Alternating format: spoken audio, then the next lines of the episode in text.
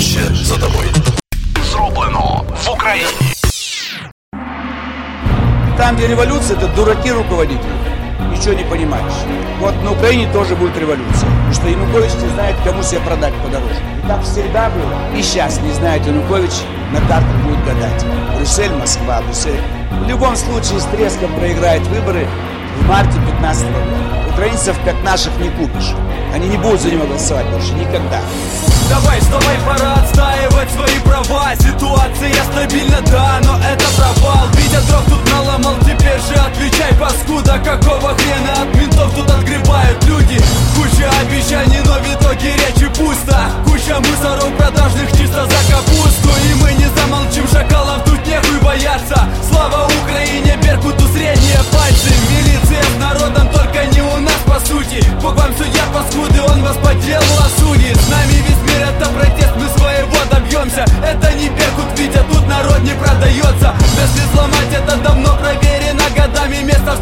встречи независимых людей на Евромайдане. Свобода тут избита, в двух местах башка пробита. Но верой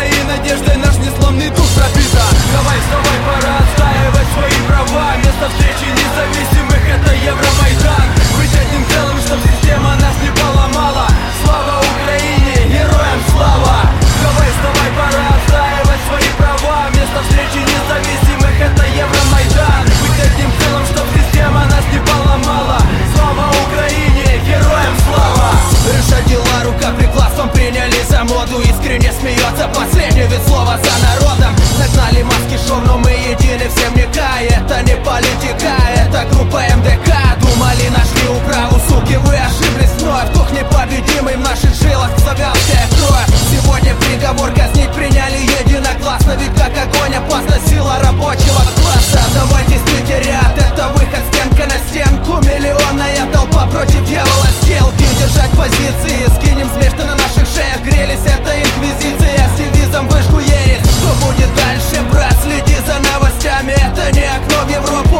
subscribe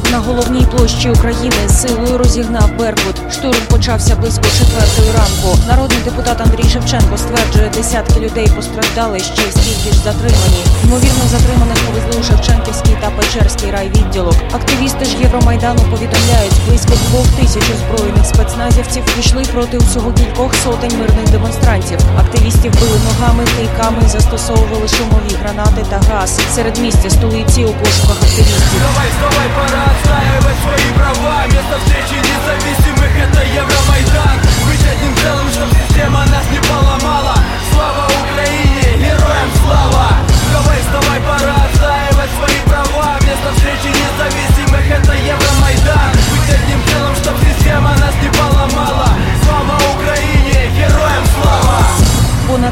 тисяч підписів усього за три доби зібрала петиція про особисті санкції проти Віктора Януковича, розміщена на сайті Білого Дому. Тепер Сполучені Штати.